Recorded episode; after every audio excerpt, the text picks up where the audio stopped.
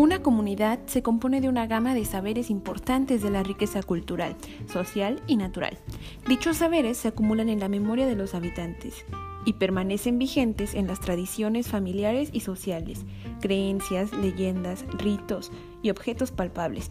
Así es como surge Habitantes Yonex Sapiens, con el objetivo de conservar y cuidar los saberes compartidos de la comunidad, orientando un propósito colectivo a través de la difusión, que transmita su significado moral y los convierta en símbolos de identidad cultural.